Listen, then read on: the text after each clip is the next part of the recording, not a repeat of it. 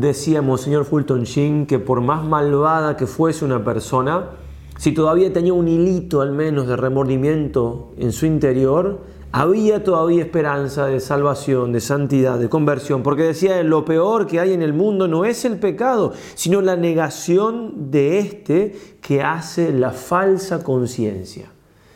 En las antípodas Lutero, muy erradamente por supuesto, hablando del sentimiento de culpa, lo consideraba que era una mala pasada de esa mala bestia, que es nuestra conciencia, enemiga implacable, que se esfuerza por convencernos de pecado. Qué importante es tener ideas claras de todos estos temas. Hablaremos en esta plática de los escrúpulos que atañen a estas consideraciones. Si has visto ya lo que demora esta plática, eh, después de la introducción hablaremos de por qué es tan larga y las opciones que tenemos.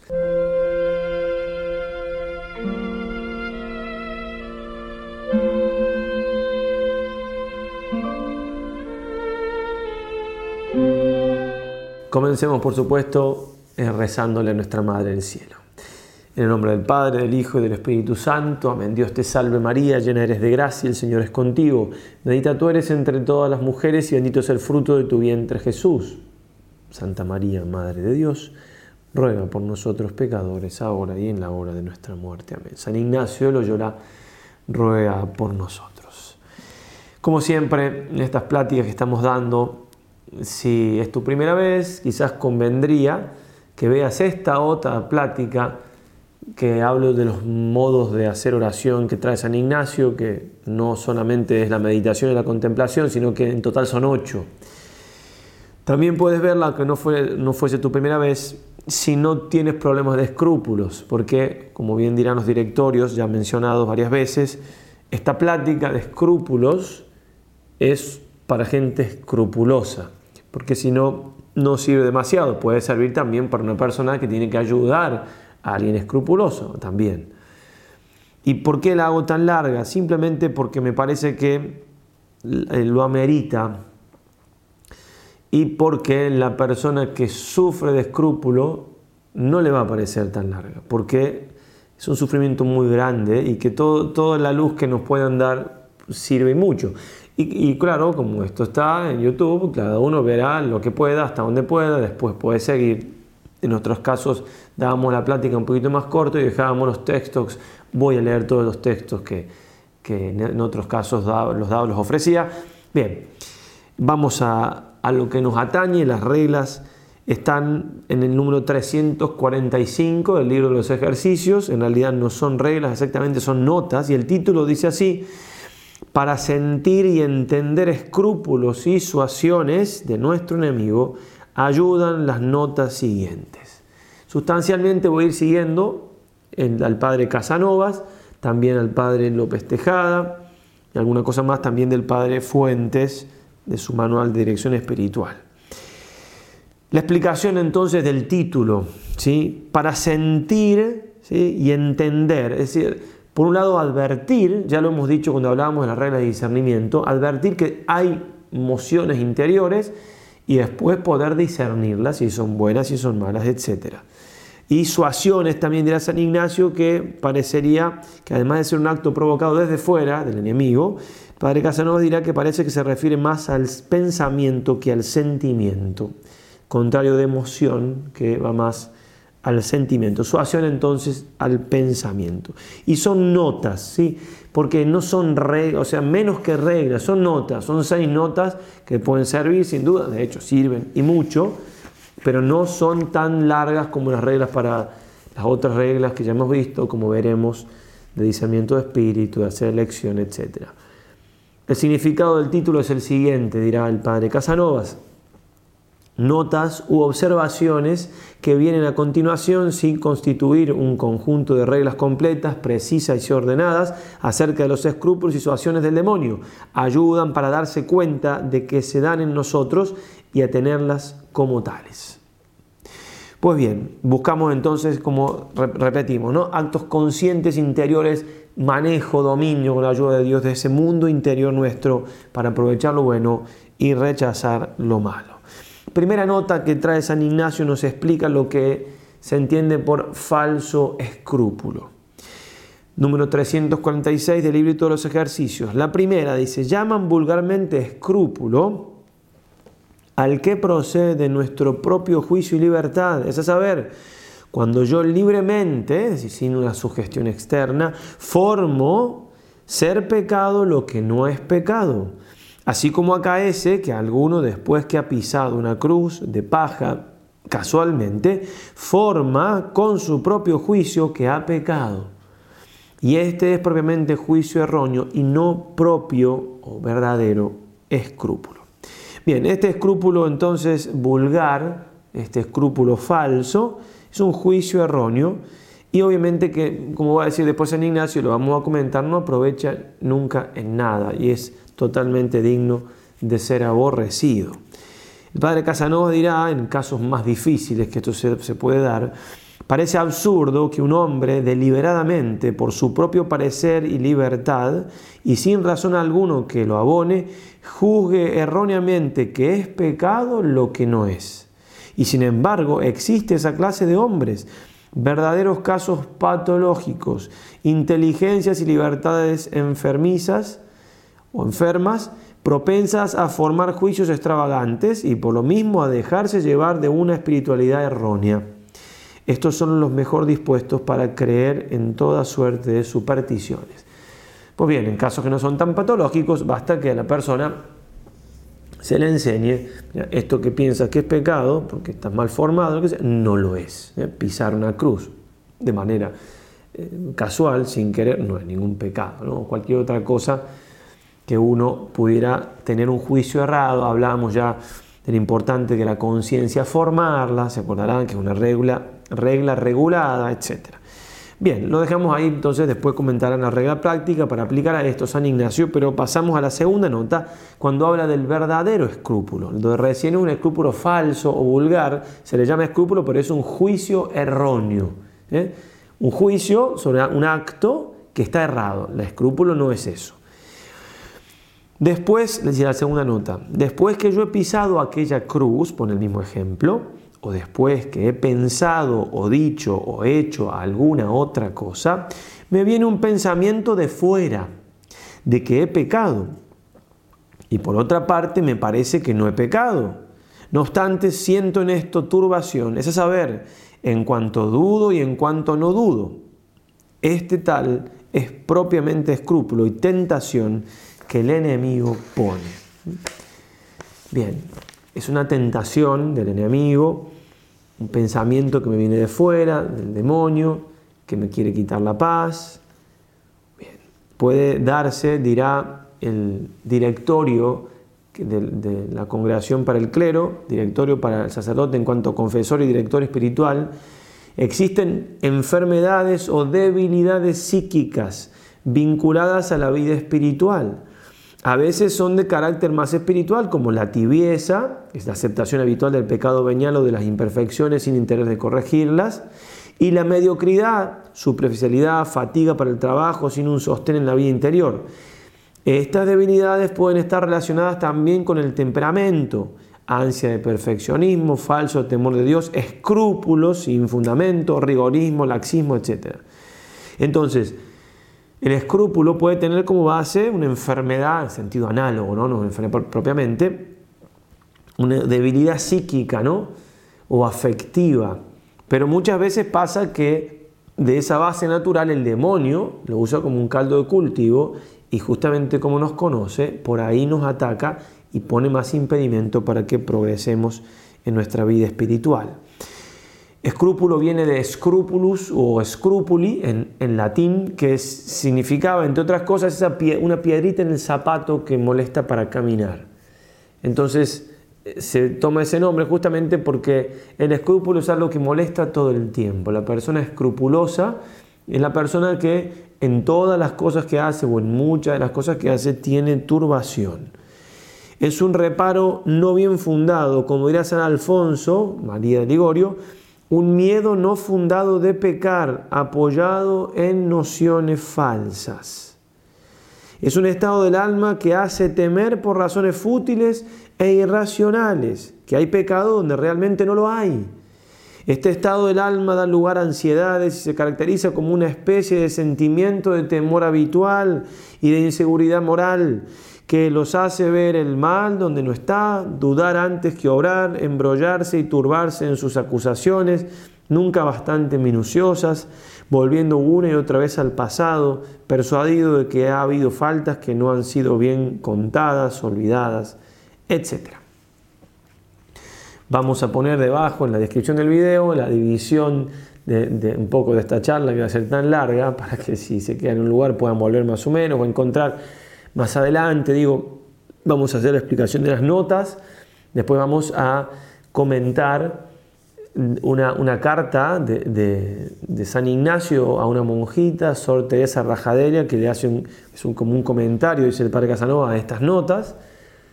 También una carta a un escrupuloso, padre Marín, que también obviamente la idea es justamente agregarle claridad a esto, todo me parece a mí que ayuda, por eso lo, lo, haré. Y por último, un comentario también muy bueno del padre eh, Narciso Irala sobre la obsesión del temor, o sea, el temor obsesivo que son los escrúpulos, que, algo, que algún que otro sacerdote de mucha autoridad dirá que no ha leído nada mejor que eso, por eso lo voy a también leer. Bien, entonces volvemos a esta nota. El padre Casanova va a decir, el hombre obra con normalidad alguna cosa, el hombre, mujer, el ser humano, y entonces el demonio le sugiere una tentación, una duda de que ha hecho algo mal. Entonces tiene dos pensamientos. Un pensamiento que es, si yo hice algo que está bien, o esto que hice no está mal, no es pecado. Y le viene otro pensamiento y dice, no, no, si realmente es pecado. Son dos cosas que se contradicen y que obviamente por, por ser contradictorias y por versar sobre una materia moral que a la persona le importa, le quitan la paz. El, diablo, va a decir San Ignacio, eh, que se acordará, eh, con astucias, engaños, malicias, razones aparentes, sutilezas y constantes falacias trata de quitarnos la paz. Una de ellas, obviamente, son los escrúpulos. Bien, ¿quién ganará esta lucha? Depende de lo que haga la persona, porque la gracia de Dios está para que venza. Pero todavía estamos en un plano de un escrúpulo bastante común, en el sentido de que puede ser que una persona no sea escrupulosa y que en un momento le venga una duda, una duda habitual, ya veremos algunos casos más concretos también la vida de San Ignacio. Puede venir una duda y, listo, y la, la disierno, la consulto y ya está. Puede ser que si no tengo consolación en ese momento, la duda me, sea justamente una desolación, que el escrúpulo venga como una desolación. Bien, pero no pasa de eso. Ahora, si la persona tiene, como decíamos, alguna base psíquica que, que le da cierta debilidad, cierta inclinación a dudar, bien, por el temperamento, por la educación que ha tenido, también puede influir, bueno, por alguna circunstancia especial en la que se encuentra, entonces, esa, esa misma tentación del demonio se transforma en una duda que causa mucho mayor estragos, digamos, porque le causa un estado de desolación siempre, porque le quita mucho la paz. Entonces, es un pensamiento que no lo puede sacar y lo mete en un mar de dudas. Por eso San Ignacio, por ejemplo, a San Francisco de Borja le escribía, ni tampoco tiemble donde no hay que temer privándose por indiscretos miedos, privándose, privándose de lo que estaba discerniendo, no temer de más. A otro sacerdote le escribía, si se sintiere traer a una perplejidad haciendo pecado donde no lo es, y ahí le explica lo que tiene que hacer, que ya lo vamos a ir comentando. Entonces, duda y turbación, siempre hay turbación y grande turbación. Por eso, propiamente, por un escrupuloso, las desolaciones versan por lo general ¿En qué? En esto. ¿En qué tiene desolación un escrupuloso? En sus escrúpulos. Cada dos por tres le el escrúpulos y eso lo hace tener desolación. Tristeza, duda, falta de ganas de, de, progresar en la vida espiritual. ¿Por qué? Porque está como trabado, como trabada, porque tiene esos pensamientos contradictorios, que duda, que no duda. Bien, dice el padre Casanovas, es un estado este verdaderamente miserable, muy parecido al de un enfermo que no puede ni estarse quieto ni moverse y solo es capaz de estar temblando. Realmente también se aconseja siempre a los directores espirituales o a las personas que tenerle mucha paciencia a los escrupulosos, escrupulosas, porque sufren mucho. Por supuesto, ser exigentes en las cosas que vamos diciendo para ayudarles, ¿verdad? Pero, pero sufren mucho y una persona escrupulosa se hace un mundo de nada y demora para explicar las cosas, pero bueno, como vamos a ver también, son personas que quieren ser santas, generalmente el escrúpulo viene de personas selectas en ese sentido, por eso hay que ayudarlas a que puedan salir de esa situación. Es una, una tentación del enemigo, eso tiene que estar muy claro en la persona escrupulosa. Es propio, es del mal espíritu morder, tristar y poner impedimentos, inquietando con falsas razones. Y es propio del enemigo también militar contra la verdadera alegría y consolación espiritual, trayendo razones aparentes, sutilezas y asiduas falacias. Si Dios me quiere corregir en algo, a ver, nosotros que somos tan, tan malos, el Señor dice, no, vosotros que sois malos, a ver, las cosas buenas a vuestros hijos. Bueno, si yo que soy tan malo, si quiero corregir a alguien, voy a hacer todo lo posible para corregirlo con caridad, más si es una persona muy querida, para que no le haga daño la corrección, más daño de lo que la corrección misma puede hacer, en el sentido que no la deje triste, que, ok, ¿cuánto más Dios si me quiere corregir? Y después el, escrupuloso puede ver que hay pecado que ha cometido, que ha confesado, que no está en ningún escrúpulo. sí, mira, este, este, pecado, ¿ves? Bueno, ¿te quita la paz? No. ¿Te arrepentiste? Sí. ¿Querés cometerlo nuevo? No. ¿Te da perturbación? No. Bueno, eso no es un escrúpulo. El escrúpulo es justamente la falta de paz, la perturbación que sí, que lo confesé, que no lo confesé del todo, que...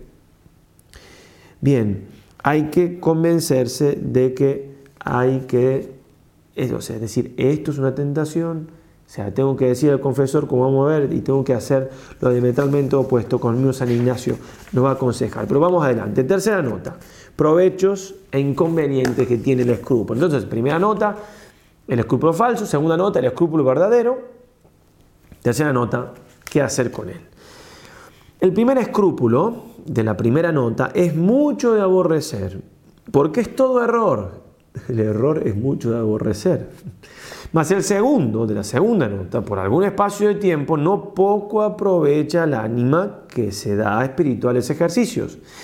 Antes, en gran manera, purga y limpia la tal ánima, separándola mucho de toda apariencia de pecado, según aquello que dice San Gregorio, Bonarum mentium si biculpan con ubi culpa nula este. lo pone en latín San Ignacio. Es propio de los buenos espíritus, de las buenas mentes, de la mente santa o las que quieren ser santas, ver culpa donde no hay culpa. Propio, vamos a ver, un tiempo, etcétera, ¿no? Bien, entonces, lo primero, el error es de mucho aborrecer. Mm, lo primero, no hay que pactar con el error. El error es, es algo malo. Y digo, en este mundo que todo es relativo, que el error es la verdad, la verdad, la, todo, todo, está dando vueltas. No, lo que es error es error. El principio es una contradicción, lo que decíamos, lo que es es, lo que no es. Y así me tengo que tratar a mí mismo, en el buen sentido, y así tengo que ayudar a los otros que se traten. El error de juicio, dice el padre Casanovas, es cuando es libre y voluntario, es cosa aborrecible, aunque se presente revestido de apariencia de conciencia delicada como la del que ha pisado una cruz de paja incidentemente, o sea, casualmente, porque es hacer de la mentira camino para ir a Dios. Es apoyar en falsos fundamentos toda la santidad, es destruir al hombre y volver del revés la obra de Dios. Siempre y en todas las cosas es digno de odio el error, y mucho más en materia espiritual, pero lo que es todo error es más aborrecible todavía quienes caen en esto son los mejores en caer en todas clases de supersticiones. Son aparicionistas. Lo que es error, ¿no? Nos han enseñado nosotros, gracias a Dios, en, el seminario, tener cuidado con las ideas asesinas. Ideas asesinas son ideas que son errores, pero que no, no pasan por tales. Y los formadores estaban muy atentos para que si alguna una idea asesina daba vuelta había que agarrar esa idea y destruirla. Alguna vez un, seminarista dijo algo como, no, el sacerdote no, ya cuando, cuando seamos sacerdotes no vamos a hacer dirección espiritual, porque... Entonces, claro, uno estaba muy... Y pasó el comentario, pero uno estaba muy atento, le quedó, lo consultó y después Hubo que corregir eso, porque es una idea errada que queda ahí como en el subconsciente, si se quiere, ¿no? Ahí, y, eso después va, puede gatillar, y me quedo así, sí, cuando yo sea, bueno. Entonces, mucho cuidado con lo que pensamos, con lo que decimos, con lo que escuchamos. Me viene una cosa que me quita la paz, una idea. Bueno, si es error, si me quita la paz, si me hace ruido, como se suele decir, bueno, consultarla, investigar. No me puedo quedar con un error adentro mío. Bien, entonces, eso de la primera. La segunda, entonces la segunda nota, que es el escrúpulo propiamente, dice San Ignacio, por algún espacio de tiempo, no poco, aprovecha la ánima que se da a espirituales ejercicios. Bueno, el San Ignacio, ¿se acuerdan de los ejercicios? El que hace ejercicio va a tener consolación y desolación. Y, y dice, son buenas las dos cosas, en el sentido que en todas el alma aprovecha. En la desolación tiene que hacer el esfuerzo para salir y prepararse porque va a venir la consolación. Pero en la consolación tomar fuerza para cuando venga la desolación uno puede seguir creciendo en ambas circunstancias, en ambas situaciones, en, ambos estados del alma. ¿no? Entonces, como la tentación de escrúpulo viene como una desolación, entonces se puede aprovechar. Sí, pero ¿por qué se aprovecha? Bueno, porque purga el alma, ¿sí? porque es así, las desolaciones tenían tres causas, y la primera y la tercera son, primero por los pecados, o cuando uno es negligente en los ejercicios espirituales o los pecados que comete, hace que uno pueda estar en desolación. Y la tercera era por soberbia, que Dios permite una desolación porque si no me voy a hacer muy, me voy a creer santo y sonamos. Entonces, dice el padre Casanovas, bueno, entonces la desolación de escrúpulos ataca esas dos, o sea, tiene que ver con esas dos cosas, porque los escrúpulos vienen por lo general en relación a pecados que he cometido. Entonces, me viene a purgar de esos pecados. Es una prueba dura, porque San Ignacio justamente dirá, ¿no? En gran manera purga el alma. Claro, ¿por qué? Porque es muy fuerte la, purificación que se, que se da. Bien, entonces, mucho aprovecha porque en gran manera purga, ¿por qué? Porque me, me hace sufrir una desolación por los pecados cometidos. Eso va purgando el alma. O también me humilla, lo mismo, la otra causa de desolación, me humilla. Claro, porque es humillante ser escrupuloso, tener escrúpulos, hay que consultar.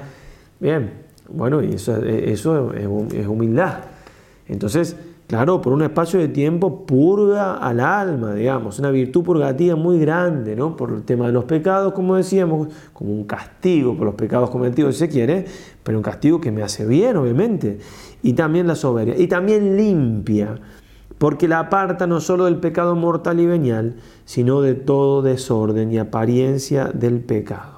¿Sí? San ciudad entonces hace mucho, es decir, muy intensamente. Pero lo importante acá es que purgan y limpian si esto se da por un espacio de tiempo. Es como una tentación, o sea, sí, digamos. La tentación uno puede aprovechar, claro. El Padre Pío decía, si uno supiera las gracias que se ganan de una tentación vencida, casi que pediríamos tentaciones, casi. No puedo pedir tentaciones, bueno, pero cuando estoy tentado, que no es muy lindo para nada, yo puedo, Señor, estoy ganando mérito, porque estoy luchando por ti. Entonces, bueno, me, da ánimo para seguir, pero, pero mientras yo siga luchando, si no lucho, la tentación me hace mal. Lo mismo con los escrúpulos. ¿eh? Me hace bien un tiempo siempre y cuando también yo ponga los medios para salir de allí.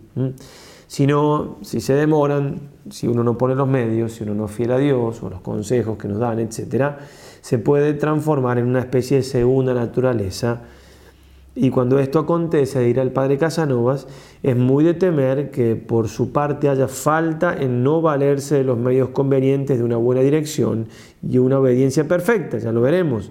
En este caso, si el, si el escrúpulo dura más que algún tiempo, deja de ser provechoso para convertirse en fuente de numerosos males espirituales. Puede hacerle mucho mal, porque más allá de algunas características que vamos a ver, de algunas cosas que Dios permite en ciertos momentos de la vida espiritual, cuando hay una base temperamental, el escrúpulo es una inmadurez. Eso le hace muy bien a un escrupuloso o una escrupulosa. Es una inmadurez, no, porque en el fondo, en el fondo, en el fondo, puede ser que el escrupuloso o la escrupulosa piense, bueno, es como que yo quiero ser santo, entonces quiero ver todas cositas. No, no, no, no, no. La, conciencia delicada no es lo mismo que la conciencia escrupulosa, no es lo mismo. Si no es lo mismo, no es lo mismo. Ah, principio no, contradicción. Son parecidos, pero parecidos no es lo mismo. ¿eh? Como decía el padre Hurtado hablando de la meditación de tres binarios que ya vendrá más adelante. ¿no? Una cosa es un cuadro original de Rubens y otra cosa es un duplicado, una copia. Uno vale 100 mil dólares y el otro vale 15. Entonces no es lo mismo. Y por tanto, si yo, yo me puedo decir, si soy escrupuloso, soy un inmaduro, el amor propio ahí hace ruidito. Bueno, para salir de eso, porque no me hace bien permanecer hace mucho tiempo, no me hace bien, no me hace progresar la vida espiritual, no me hace... Y, puede terminar dejándome en esa inmadurez y la inmadurez puede producirme que después caiga en pecados graves, porque también me falta paz y la paz me ayuda a progresar la vida espiritual, etc. Bueno, San Ignacio habla en estas cosas de experiencias vividas por él. Tuvo él aquí en Manresa un ataque de escrúpulos, ya lo hemos escuchado, muy grande, que, son escrúpulos que se dan sobre todo los que le tocaron a él, como ya veremos, en el comienzo de la contemplación, no en la primera conversión, que son un poco de los que él trata en estas notas, son del escrúpulo el que recién se convierte, pero hay otros escrúpulos que pueden venir más adelante como una purificación del diablo directamente, pero permitida por Dios justamente para dar un salto en la vida espiritual. El padre López Tejada afirmará de estos escrúpulos que tuvo aquí San, San Ignacio. Se trata de un caso de subconsciente diabólicamente hipersensibilizado que por error de interpretación y con respecto a la legitimidad de las confesiones hechas, para San Ignacio fue este caso, provoca dudas irracionales, torturadoras, obsesionantes e incontrolables, dudas vanas y atormentadoras que surgen en la conciencia paulatina o violentamente, provocadas por el demonio, sin predisposición alguna personal y sin influjo exterior natural, de la educación, el ambiente. O sea, no era una persona que ni por la educación que ha tenido, ni por la predisposición fisiológica temperamental, no era él inclinado a escrúpulos para nada. Pero bueno, fue una prueba que le pasó a San Ignacio para entrar, superar, de hecho después tuvo unas consolaciones grandísimas de parte de Dios. Pero él, en esta prueba durísima y muy purificadora, fue diligentísimo en buscar hombres espirituales que le remediasen de los escrúpulos, como él mismo dice, fidelísimo en la obediencia a su confesor, dice el padre Casanovas, y heroico en darse a penitencias extraordinarias. Su recurso principal era la oración, textual de San Ignacio, así rezaba, socórreme Señor, que no hallo ningún remedio en los hombres, ni en ninguna criatura, que si yo pensase de poderlo hallar, ningún trabajo me sería grande Muéstrame tú, Señor, dónde lo halle, que aunque sea menester ir en pos de un perrillo para que me dé el remedio, yo lo haré. Sin duda que lo haría. San Ignacio hacía todo para poder eh, volver a estar en paz y sentir a Dios esas consolaciones que tenía. No faltó el Señor, por supuesto, y pasado algún espacio de tiempo, no se sabe cuánto, se piensa dos o tres meses, puso Dios a término a la tentación y puso término justamente por la discreción de espíritu, porque San Ignacio se puso a aplicar lo que después son las reglas de discernimiento, dice él, mas en el fin de estos pensamientos, de los escrúpulos, le vinieron unos disgustos de la vida que hacía, con algunos ímpetus de dejarla. él seguía rezando siete horas por día de rodillas, hacía todas las penitencias. nosotros ante cualquier dificultad, ¿y será que tengo que cambiar? San en el sentido un gigante. Bien, pero después le vinieron, entonces, bueno, capaz que tengo que cambiar esta vida. Y con esto, claro, como sabía que lo que estaba haciendo era la voluntad de Dios, se lo había confirmado la Virgen y bien llegó aquí a, a Manresa, quiso el Señor que despertó como de un sueño. Y como ya tenía alguna experiencia de diversidad de espíritu con las lecciones que Dios le había dado, empezó a mirar por los medios con que aquel espíritu era venido, discernimiento. Y así se determinó con grande claridad de no confesar más ninguna cosa de las pasadas, que eso es lo que hacía. Y así de aquel día en adelante quedó libre de aquellos escrúpulos, teniendo por cierto que nuestro Señor le había querido librar por su misericordia. O sea, él puso todos los medios, pero no tiene duda de atribuirle eso al Señor. Pero él puso los medios, ¿eh? discernió, pensó, bueno, lo que ya habíamos dicho con mucha, con mucha no sé si claridad, pero largamente de cuán dado era él a ese mundo interior. Entonces, este escrúpulo de San Ignacio es el que se da, es la purificación, para decirlo en nomenclatura sanjuanista, de la pasiva, purificación pasiva del, sentido, del espíritu, la no, las noches también, como lo llama él, que Dios en ese momento lo llena de mil escrúpulos y perplejidades, permite que suceda eso en el alma. Y San Ignacio no fue tan largo, aunque dos o tres meses se dice bastante fácil, pero hay que vivirlo, pero hay unos casos que hay santos que han vivido más, más largos. ¿Por qué? Porque dice que, dice que Dios, algunas almas, los que tienen sujeto y más fuerza para sufrir con más intensidad, hace que sean más cortos, como el caso de San Ignacio, que tan fuerte era que tenía tentaciones de quitarse la vida, como ya hemos dicho. De todos modos, para que quede claro, hay que señalar que este efecto purificador no se debe al escrúpulo en sí mismo, lo repetimos, sino a la manera en que la persona ha sabido obedecer y someterse a la dirección espiritual. Veremos, repito, más adelante la importancia de esto. Como enseña Bles, un gran autor, hay que sostener que en los más de los casos los escrúpulos son dañosos y hay que forzarse en luchar contra ellos, no queda duda lo que dice San Ignacio, ¿verdad? San Alfonso dirá, nada y tan dañoso al alma que aspira a Dios o le está consagrada como los escrúpulos. También San Alfonso María de Ligorio, digo, esa frase es muy importante, nada es tan dañoso. Él era ya un teólogo de renombre, un moralista, bueno, y le vinieron escrúpulos, realmente, ya, tenía años de, como San Ignacio, digamos, pero más adelante su vida espiritual, y una vez se confesó, y el confesor, un sacerdote joven, le dio unos consejos él decía, bueno, pero yo tantas veces he dado estos consejos, bueno, a prueba de Dios, para humillarlo, para hacerlo más santo, en definitiva. Bien, y, él le decía a su hermana religiosa que obedeciera. ¿sí? Vamos a ver, repito, la importancia de la obediencia. Y, la hermana no, no, obedeció y le decía, si no obedeces, porque era escrupulosa, tenía escrúpulos muy fuertes, te vas a volver loca. Y se volvió loca, se volvió loca. Era religiosa, tenía que tener siempre una religiosa con ella, porque quería tirarse por la ventana. Bien, no, no estamos hablando de cosas así nomás. Son muy importantes estas reglas de San Ignacio, lo que tenemos que hacer. Bien, algún otro, otro escrúpulo que tuvo San Ignacio, no de este estilo tan fuerte para pasar a la contemplación, sino un escrúpulo más normal, tampoco el escrúpulo de quien tiene un temperamento escrupuloso y vive con escrúpulos. Un escrúpulo de los que decíamos al principio más normales, la persona tiene escrúpulos, bueno, lo supera, pero puede venir bien leerlo. Leemos de autobiografía y después los comentamos. Estaba allá en Barcelona, después que estuvo aquí en Manresa, fue a Barcelona para de ahí tomarse un barco, para irse a Italia, de ahí tener permiso para irse a Tierra Santa, etc. Y empezando a negociar la embarcación, alcanzó del maestro de la nave que le llevase de balde gratis, ¿eh? pues que no tenía dineros, más con la condición que había de tener, de meter en la nave algún bizcocho para mantenerse y que de otra manera de ningún modo del mundo le recibirían, porque él quería andar sin dinero, sin comida, sin nada para confiar solamente en Dios. El cual bizcocho, queriendo negociar, estaba por comprar el bizcocho, pidiéndolo más que comprarlo, le vinieron grandes escrúpulos. Esta es la esperanza y la fe que tú tenías en Dios, que no te faltaría etcétera. El escrúpulo, ¿no? La duda parte del demonio. Dice, bueno, a ver, ibas a confiar tanto en Dios porque compras esta comida.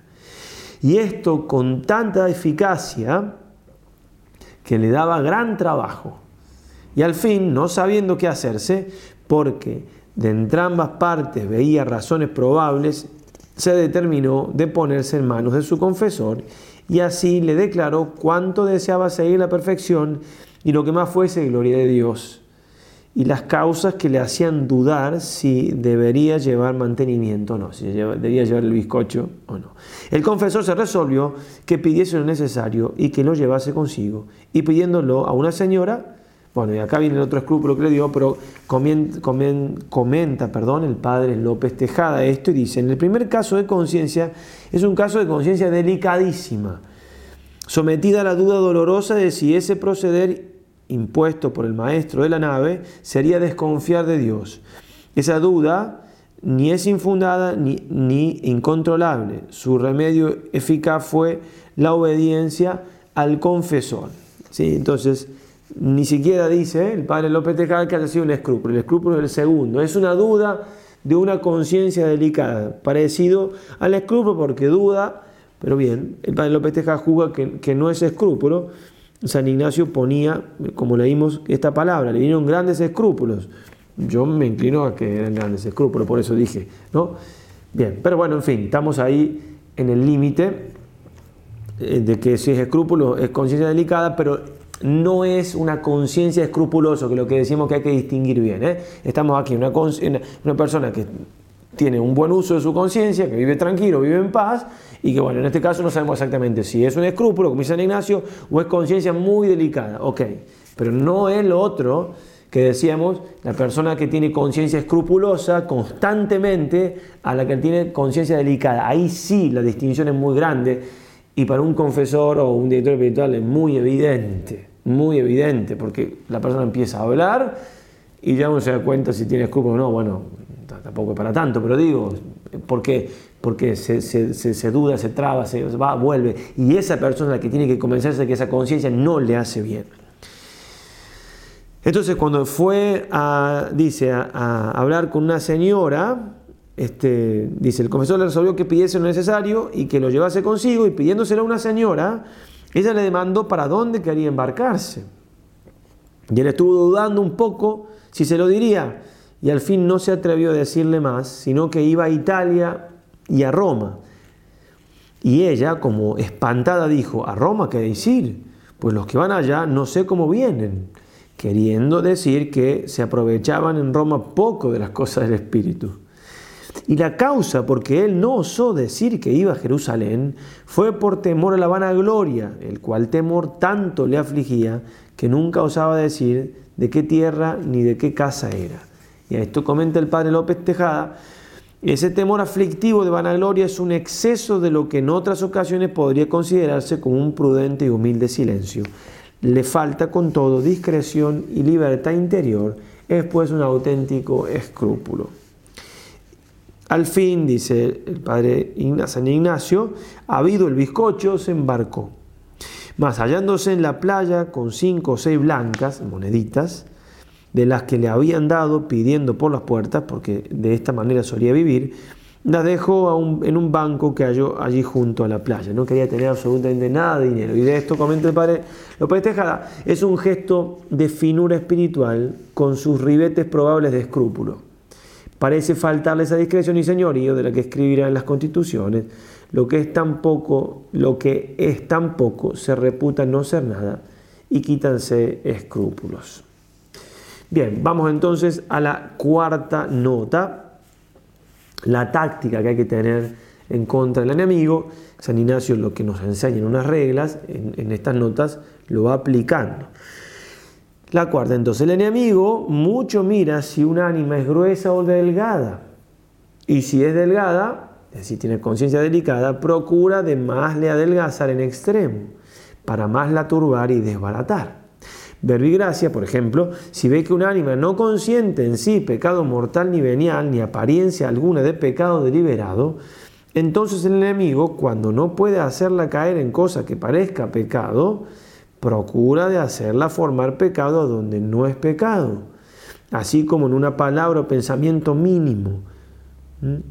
Si la ánima es gruesa, una conciencia más laxa, el enemigo procura de engrosarla más. Por ejemplo, si antes no hacía caso de los pecados veniales, procurará que de los mortales haga poco caso. Y si algún caso hacía antes, que mucho menos o ninguno haga ahora. Es decir, la conciencia laxa la hace más laxa, decir, bueno, ya está, es lo mismo, voy a hacer cualquier cosa. En definitiva, lo lleva por un lado de que no le da importancia a su vida interior ni a los pecados que comete. Bien, entonces, aquí muy importante, lo que dice San Ignacio es que uno, repitiendo lo que ya nos ha enseñado, sepa que el diablo no es ningún tonto y que me conoce y que me va a atacar por el lado donde más sabe que yo soy débil o que justamente puede tomar algo. Entonces el alma gruesa, el alma, si yo soy una persona que no le doy mucha importancia a los pecados, en definitiva va a ser como comúnmente el enemigo, lo que decían las reglas para hacer de discernimiento primera semana, procurarle placeres aparentes, haciendo imaginar delectaciones, etc. Bueno, si mata tarde, que sea.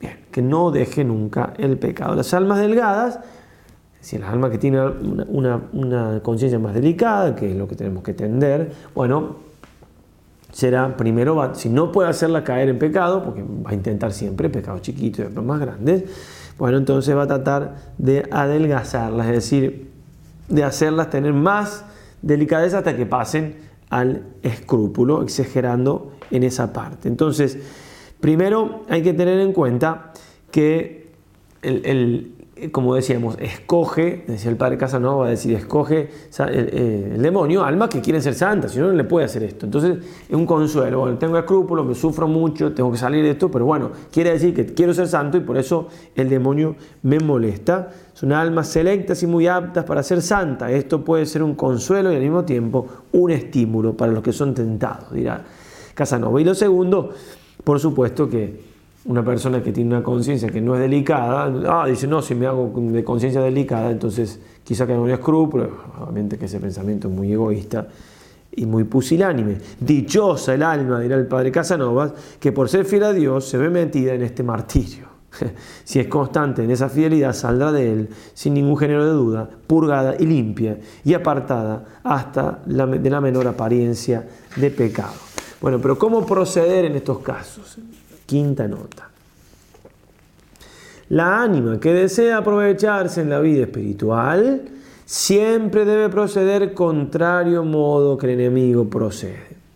Eso es para encuadrarlo, porque más allá de los escrúpulos, cada vez que yo eh, detecto que el demonio me molesta por determinada cosa, tengo que hacerlo diametralmente opuesto.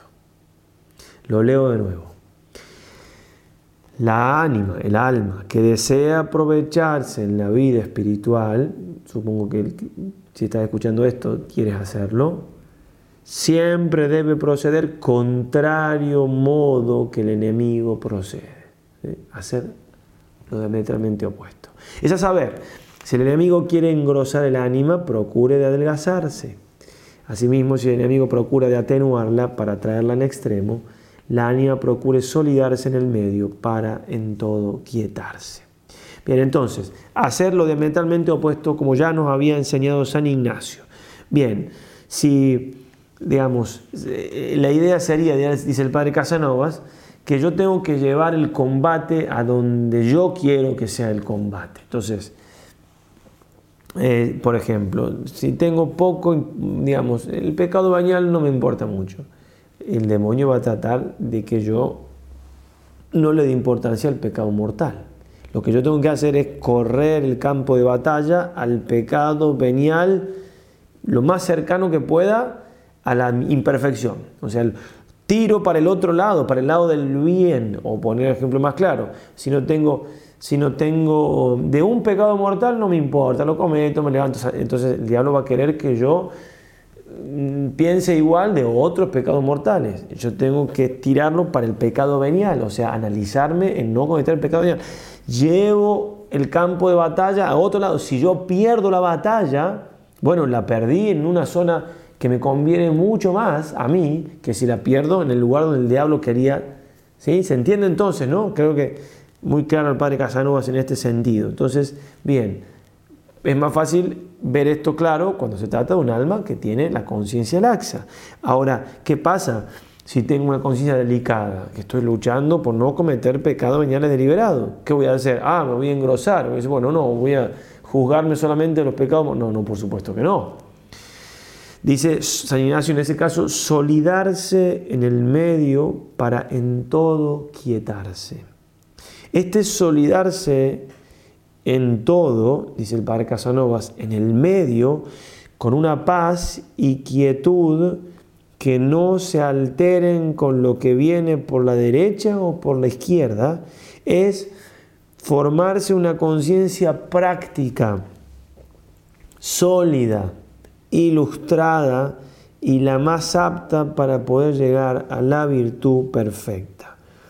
Tenemos que poner empeño en formar nuestra conciencia, de ponerla en práctica también en lo que formamos. Tenemos que ponerle ganas a esto porque es muy importante para llegar a la santidad. No es algo menor para nada.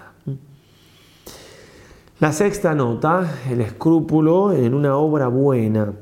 Cuando la tal ánima buena quiere hablar u obrar alguna cosa dentro de la iglesia, dentro de la inteligencia de nuestros mayores, que sea en gloria de Dios nuestro Señor, y le viene un pensamiento o tentación de fuera, para que ni hable ni obre aquella cosa, trayéndole razones aparentes de vanagloria o de otra cosa, etc., entonces debe de alzar el entendimiento a su Creador y Señor, y si ve que es su debido servicio, o al menos no contra, debe hacer per diametrum contra la tal tentación, según aquello de San Bernardo, nec propter te incepi, nec propter finia. ¿Eh? Lo leyó esto San Ignacio en los libros allá en Loyola, que le dieron cuando pidió libros de caballería, así, ni por ti lo empecé, demonio o tentación, lo que sea, ni por ti lo terminaré. Esto lo hago por el Señor. Entonces, bien, está tratando acá el demonio de hacer caer a la persona cuando no puede hacerla caer en pecado, no puede hacerla caer en, escrúpulo de que, vea pecado donde no lo hay. Entonces, lo que hace es no permitirle hacer obras buenas con un, con un escrúpulo de obra buena, ¿sí? con una falsa humildad. No, no hagas eso te, va a causar vanagloria, o sea, ¿por qué lo haces? ¿Lo haces por Dios? ¿Lo haces por vos, por vos mismo? Bueno, no es ningún gil el demonio y más sabe por viejo que por diablo. Bien, entonces hay que tener claras las reglas de San Ignacio. Él mismo lo sufrió. También tuvo sus inquietudes. Primero tuvo cuando él empezó a, dar los ejercicios, tenía tanta don gente, tanta, que tenía gente que le hacía la contra.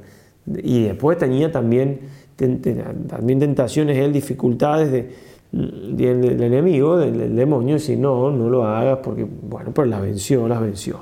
Bueno, entonces lo que hay que hacer, dice el santo, es primero ver que lo que estoy por hacer milita dentro del sentido verdadero que hemos de tener en la Santa Iglesia. Para eso él después va a dar unas reglas para sentir con la iglesia. Segundo, dentro de la inteligencia de los mayores. Es decir, bien, son cosas que, no sé si quiero hacer algo, y las personas de experiencia me dicen que no, bueno, tengo que tener cuidado, ¿cierto? Porque puede haber algún caso bien discernido, pero es muy raro, que, yo, que ningún de los mayores, gente con experiencia, bueno, ¿cierto? Entonces mucho cuidado con eso y que sea para gloria de Dios o al menos no en contra.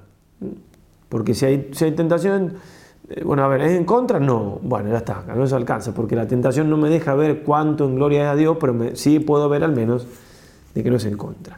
Cumplidas estas condiciones, dirá el padre Casanovas, y puesto el entendimiento en su Creador y Señor, debe oponerse diametralmente a la tentación de vanagloria y a cualquier otra cosa que con aparentes razones le presente el enemigo. Y se ha de lanzar a hablar u obrar de lo que dicta la santa inspiración, oponiendo la conocida respuesta de San Bernardo, que ya citamos. Muy importante esto porque, como dirá el padre Hurtado, está muy bien no hacer el mal, pero está muy mal no hacer el bien. ¿Sí? No me alcanza a mí con no pecar a nadie. Estos talentos que Dios nos ha dado y todo, ¿qué, hacemos con eso? ¿Lo ponemos por obra Las inspiraciones son para... ¿Para qué me va a inspirar Dios? para que yo lo haga, la inspiración, obviamente, sino para que, que Dios me va a decir algo. Para nada. Nosotros somos capaces de eso. Dios no. Bueno, algunas cosas, hasta ahí las notas entonces. Ahora, algunos remedios más, ¿eh? que, ya lo hemos dicho, pero puntualizando con algunas cosas de otro santo, por eso decimos que nos íbamos a alargar.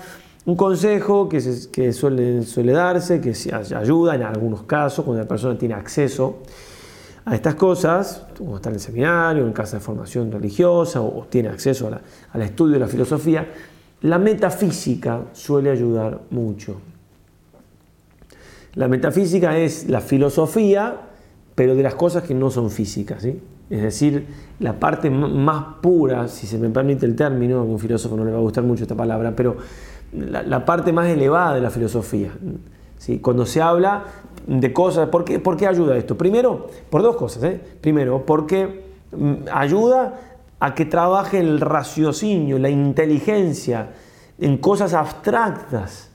Y entonces nos separa de lo sensible, porque en definitiva el problema acá, el demonio actúa, ataca por el pensamiento, pero por lo general va a usar la base sensible que tenemos. La base sensible que es, bueno, los pecados que hemos cometido, que han quedado, han quedado ciertas marcas en el alma y todavía no se van, o en la, psiquis, o mi temperamento. El temperamento también es... Entonces, si yo logro tener una capacidad intelectual con la filosofía más grande, me ayuda, me ayuda. ¿Por qué? Porque en definitiva es, a ver, racionalmente esto es o no es. La duda no es una cosa racional, ¿sí? En estos niveles que estamos hablando. Pero también ayuda para poder distinguir bien lo que es acto, lo que es potencia, sobre todo lo que es sustancia y lo que es accidente. ¿eh? Lo que es sustancia y lo que es accidental. Mm. Y bueno, el que puede distinguir eso en, los filosóficos filosófico puede aplicar esto también a su mundo interior. Después, otro consejo más de orden moral y práctico, tener un confesor fijo, un director espiritual al menos. El confesor puede no sea necesario, pero el director espiritual tiene que ser, si para todos es recomendable esto, obviamente, porque bueno, para el escrupuloso con más razón, porque una persona puede tener un director espiritual fijo, pero no, está lejos, no le puede hacer la consulta, alguna vez le puede preguntar a otro, no pasa nada. El escrupuloso no. Por lo general, ¿por qué? Porque va, a buscar motivos, formas de decir, bueno, voy a aquel, voy a aquel, voy al otro, y va a querer. Y, su director espiritual, que conoce más a la persona, es el que le puede decir las cosas más claras y, exigirle, ¿no? el padre Pío a una mujer que se confesaba siempre lo mismo y, y, eran escrúpulos, entonces una, una, y otra y otra vez le dijo que no se confesara más, que eso no era pecado, etcétera, etcétera, y una vez le dijo, mire señora, si usted se confiesa una vez más de esto, yo le pego una cachetada. Entonces la señora que hizo, se fue a confesar al pueblo de al lado.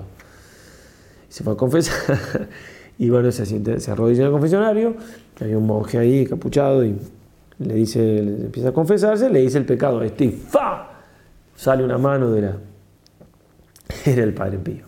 el Padre Pío se puede bilocar, nosotros no, entonces hay que ser fieles a, esto, ¿no? Y, consultar siempre con el mismo, con el mismo director espiritual, etc. ¿Por qué? Porque es muy necesario la obediencia, muy necesaria es para... Es como que, de algún modo, es lo más importante. Lo que venimos diciendo San Ignacio, todo se puede resumir de algún modo en obedecer, en obedecer. Va a decir el, Gracioli respecto de San José Cafaso, el primer remedio que podemos llamar fundamental, de si el santo, es la obediencia. El escrupuloso encontrará siempre algo que decir y dudará siempre de, lo que, de que las cosas sean como se las presentan. Se las presenta su director espiritual o el confesor. A una penitente que le preguntaba si había para ella esperanza de sanar de su enfermedad de escrúpulos, respondía San José Cafaso. Sí, pero con una condición que se haga cortar la cabeza y venga después a confesarse sin ella. Respuesta que atribuyen también a San Felipe Neri. Se ha de buscar la obediencia ciega. Sabe que es el Señor quien habla aquí, en lugar mío, San José Cafaso, ¿eh? a una penitente se lo decía. No sabe que quien obedece al confesor obedece al mismo Dios. Quiere pues ofender al Señor negándole la obediencia.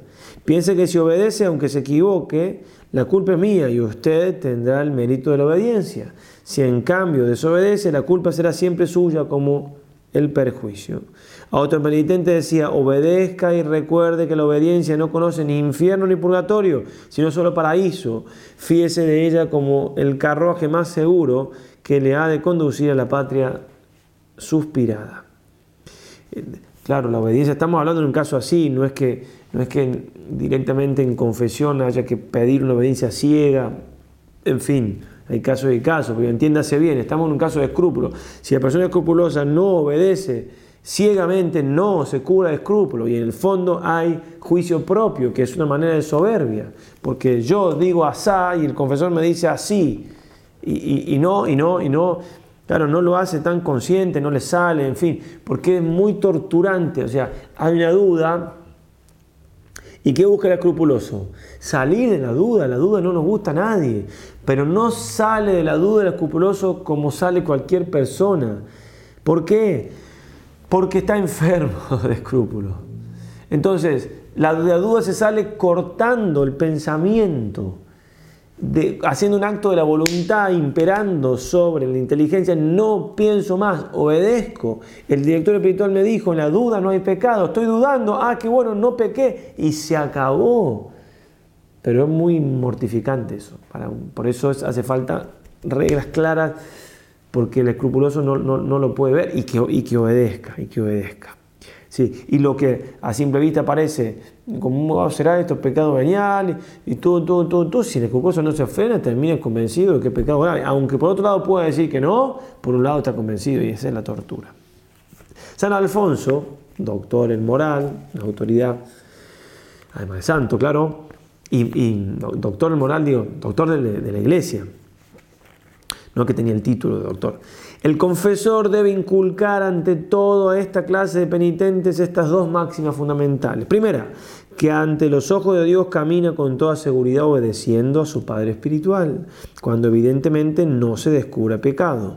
Porque entonces obedece no ya a un hombre, sino al mismo Dios, que dijo, quien nos escucha a mí, quien nos escucha, a mí me escucha. Ah, obviamente, claro, cuando no hay pecado, si me manda pecado, obviamente que no ya aclaramos lo recién. Así lo enseñan todos los doctores y maestros espirituales como San Bernardo, San Antonio, San Francisco de Sales y San Felipe Neri, Santa Teresa, el Beato Dionisio el Cartujano, el Beato Humberto, el Venerable Padre Maestro Ávila, que ella es santo, Gerson, etc. Segundo, que el mayor escrúpulo que debe inquietarle es la inobediencia por la cual no solo se expone al peligro de perder la paz del alma, la devoción y el progreso en las virtudes, sino que arriesga además el juicio y la salud y lo que es peor de todo, su alma. Porque pudieran llegar al tal extremo sus escrúpulos que o lo redujeran a una desesperación tan grande que se suicidase, como a no poco sucedió, o le hicieran precipitar en todo género de vicios. Decimos, la hermana de él, la que se volvió loca, ¿no? Asimismo, insinúe el confesor al penitente escrupuloso, como dice muy bien un docto escritor, que con Dios, como suele decirse, no sirve ajustar cuentas con la pluma, pues Dios, por nuestro bien, quiere que vivamos inciertos de nuestra salvación. Por lo cual, empleando una diligencia moral de no ofenderle, debemos procurarnos su misericordia y confesando que sin auxilio de la gracia no podemos obrar nuestra salvación, debemos pedirla con perseverancia, confianza y paz. Lo mejor de todo, decía San Francisco de Sales, es caminar a ciegas confiando en la divina providencia en medio de las tinieblas y perplejidad de esta vida. Es necesario estar tranquilos cuando nuestro Padre Espiritual nos dice que caminamos bien, sin querer indagar la causa de esto. Nunca perece el que obedece. San Felipe Neri aseguraba que estaba cierto que el que obedecía a su confesor no daría cuenta a Dios de sus acciones. Por el contrario, decía San Juan de la Cruz, que no quedar satisfecho con lo que dice el confesor es soberbio y falta de fe. Y más adelante, los escrupulosos deben tratárselos con, humildad, con humanidad, pero cuando pecan por inobedientes, deben experimentar el mayor rigor pues si abandonan esta áncora de la obediencia, perecen sin remedio y o vienen a dar en un frenesí o en una total depravación de las costumbres. Muy claro entonces. Y veamos cómo San Ignacio le cura escrúpulos a un jesuita que obedece. El padre Cornelio Brugelmann fue un tiempo muy fatigado de escrúpulos en el decir el oficio divino, liturgia de las horas. De manera que en decirle y redecirle gastaba casi todo el día. Una vez lo había rezado bien, lo rezaba de nuevo, lo rezaba de nuevo. Porque nunca le parecía de haber rezado bien. Nuestro padre, San Ignacio, después de haber usado otros medios sin provecho, le ordenó que no gastase más tiempo de lo que los otros padres comúnmente acostumbraban y que para esto usase el reloj y que si en aquel tiempo no hubiese acabado el oficio, que por aquel día no rezase más. Y con esto el buen padre se curó, porque el mayor escrúpulo echaba al menor, que temiendo él de no dejar de decir alguna parte de las horas, se daba prisa para acabarlas, teniendo este por menos inconveniente. Y así, con esta espiritual prudencia de nuestro Padre, vino a sanar y a reducirse a la mediocridad ordinaria, o sea, hacerlo como hacían todos. Bien, y por último, puede ayudar también luchar contra la tristeza, porque por lo general el escrúpulo se da en almas, eh, cuando hay una base temperamental, etcétera, en almas inclinadas a la tristeza, porque le pone triste el escrúpulo, entonces es más fácil, ¿verdad? Una de las monjas de María Auxiliadora padece tales escrúpulos que no solo se atormenta a sí misma, sino que trae inquieta a la comunidad. La superiora consulta a don Bosco, llama a la pobre monjita que expone humildemente sus cuitas, deja de hablar y don Bosco le sale con esta pregunta. Diga, hermanita, ¿conoce usted el libro Bertolo, Bertolino y Cacaseno? No, padre, no lo conozco. Bueno, Madre Superiora, yo le voy a mandar un ejemplar y cuando vea a esta hermanita cabizbaja y triste, hágale leer algunas páginas. Lo que necesita es estar alegre en el Señor. Alegría entonces combatía, se cuenta también de la vida de San Felipe Neri, De una vez llegó uno a, a verlo y ella lo conocía y por la cara que le vio ya se dio cuenta que venía con problemas de escrúpulo. Entonces había alguien tocando algún instrumento y le dijo música maestro y lo abrazó y se pusieron a saltar y a bailar por la sala y este, el otro lo acompañó y bueno y le alegró tanto lo que estaban haciendo que después terminó y dice, ¿a qué ha venido? oh, no, ni me acuerdo y se fue. Bueno, eso también hace los santos. San Ignacio no pude encontrarlo, busqué en algún lado lo tenía, pero no lo puedo encontrar. También una vez en su vida, la única vez, ya siendo sacerdote, bailó y creo yo no sé si tenía escrúpulo o era para alegrar a alguien, ¿eh? después dijo que no lo iba a hacer más, pero me parece que puede haber sido también por lo mismo. Bien, ahora vamos a comentar un apéndice que decíamos, ya estamos pasadito una hora, como decíamos esto iba a ser largo. Vamos ahora a comentar unas cartas que San Ignacio escribiera a una religiosa de Barcelona, Sor Teresa Rajadella, que el padre Casanova trae como un apéndice y que para él es un muy buen comentario de estas reglas para sentir escrúpulos Estaba San Ignacio en Venecia esperando para ver si iba con los primeros jesuitas a Tierra Santa, esto en el año 1536, y le llega una carta de Jaime Cazador, que fue después obispo de Barcelona, diciéndole que había unas religiosas en un convento de las Clarisas, en Barcelona, que sufrían mucho a causa de la dirección terrorífica de cierto confesor falto de discreción y sobre todo había una que sufría mucho, que es esta. San Ignacio entonces comienza la carta, voy comentando un poquito porque un castellano un poquito antiguo no se entiende tanto. Cierto, dice, a la carta se le escribe al, sacerdote, no tengo por cristiano aquel a quien no atraviesa toda su ánima en considerar tanta quiebra en el servicio de Dios nuestro Señor. O sea, si no atravesaría mi alma un dolor muy grande, no sería cristiano. ¿Por qué? Por lo que me está contando. Porque, hay mucha quiebra en el servicio. O sea, le hace mucho daño al servicio de Dios lo que está pasando. Y no tengo en tanto en faltar juicio a una sola persona, cuanto el daño que resulta en muchas otras. O sea, están sin juicio, sin claridad, muchas otras, no, no una sola. Y, en otros que al servicio divino se podrían aplicar. Esta monjita podría ayudar a otros. Cierto mucho quisiera hallarme entre esas religiosas, si en alguna manera pudiera calar el cimiento de sus ejercicios y modo de proceder, calar el cimiento, a ver, vamos a la raíz, ¿qué es lo que le está pasando? Naturalmente de aquella que se ve en tanta angustia y peligro. Y acá pongo un ejemplo, primero lo explico, después lo leo. Dice, a ver, una persona, si yo soy malo, si yo que soy malo, si una persona me sirve, voy a tratar de tratarla bien y que esté contenta, ¿cuánto más? Una persona que deja el pecado, se pone a servir a Dios y está en su sano juicio, va a estar, va a estar en paz. Y más una religiosa que trata de servir a Dios con más, va a estar en paz. O sea que si no está en paz, algo pasa, porque Dios no es así.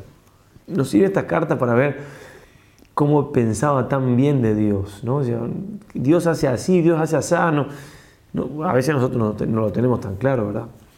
Porque yo no fácilmente puedo creer que una persona andando en placeres mundanos o menos dados a Dios nuestro Señor y en suceso y juicio, que por más servir y allegarse al Señor nuestro, se permita que aquella venga en tanto caso de desesperación. Yo, que soy humano y flaco, si alguno viniese para, que, para servirme y por amarme más, si en mí fuese y fuerza tuviese, no le podría dejar venir a tanto desastre, ¿cuánto más Dios nuestro Señor, que siendo divino, se quiso hacer humano y morir solo por la salvación de todos nosotros. Así, no me puedo facilitar, o sea, no puedo comprender, no, puedo, no, me cabe en la cabeza, en definitiva, que por aplicarse a las cosas divinas, sin otra causa interna o venidera, ella viniese a tanto suplicio y a tanto mal. Porque de Dios nuestro Señor es propio dar entendimiento y no quitar. Asimismo, dar esperanza y no desconfianza. Digo, sin otra causa interna, porque posible es que su ánima en el tiempo de los ejercicios estuviese llegada de, llagada de pecado. Y pecados hay de tantas maneras que parece que no hay un número alguno. Asimismo, que tuviese modo llagado de proceder en los ejercicios, que no todo lo que lo parece es bueno. Y así como en la tal persona el bien no habitase con el mal, ni la gracia con el pecado, podía el enemigo mucho obrar. O sea, si está haciendo las cosas mal o si está en pecado, claro que puede estar todo mezclado y puede haber alguna causa para que no esté así. El San no sabe. Dije sin otra causa venidera, como Dios nuestro Señor tiene puesto orden, peso y mesura en todas las cosas, posible es que, que el Señor viese que aunque aquella fuese en gracia por entonces, que de los dones y gracias recibidas no se había de aprovechar, y no perseverando vendría a mayores pecados y al fin a perderse. Y el Señor nuestro benignísimo, por pagarle este poco de servicio, permitiese que así viniesen temores y en continuas tentaciones, siempre guardándola que no perezca. ¿Mm? Porque ¿sí? Porque claro, si esta persona le da el, Señor unos dones y ella responde bien, pero se da cuenta que si sigue todo así va a caer en pecado, bueno, le quita la paz para que no siga, le quita la paz, permite la turbación, permite que Dios la tiente para que no siga en eso, porque va a caer, por ejemplo, en soberbia, que es uno de los motivos por el cual Dios permite la desolación.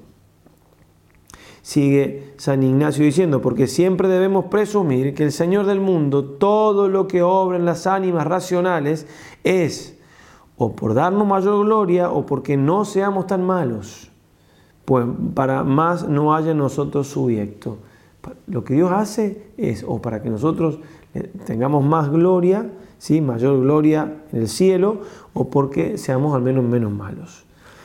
Sin embargo, como nosotros ignoramos los cimientos y las causas de ella, no sabemos por qué le pasa lo que le pasa a esta hermana, no, le cuenta detalles del que le manda a, San Ignacio la carta, no podemos determinar los efectos, no sabemos por qué le pasa. Lo que si no sabemos la causa, no sabemos los efectos. Hacia nosotros es siempre mucho bueno no solo vivir en amor, más aún en muy sano, en temor. Es muy sano en temor, porque sus divinos juicios son de todo inescrutables en cuyo voluntad non es querenda ratio. la voluntad de Dios no siempre hay que buscar el motivo.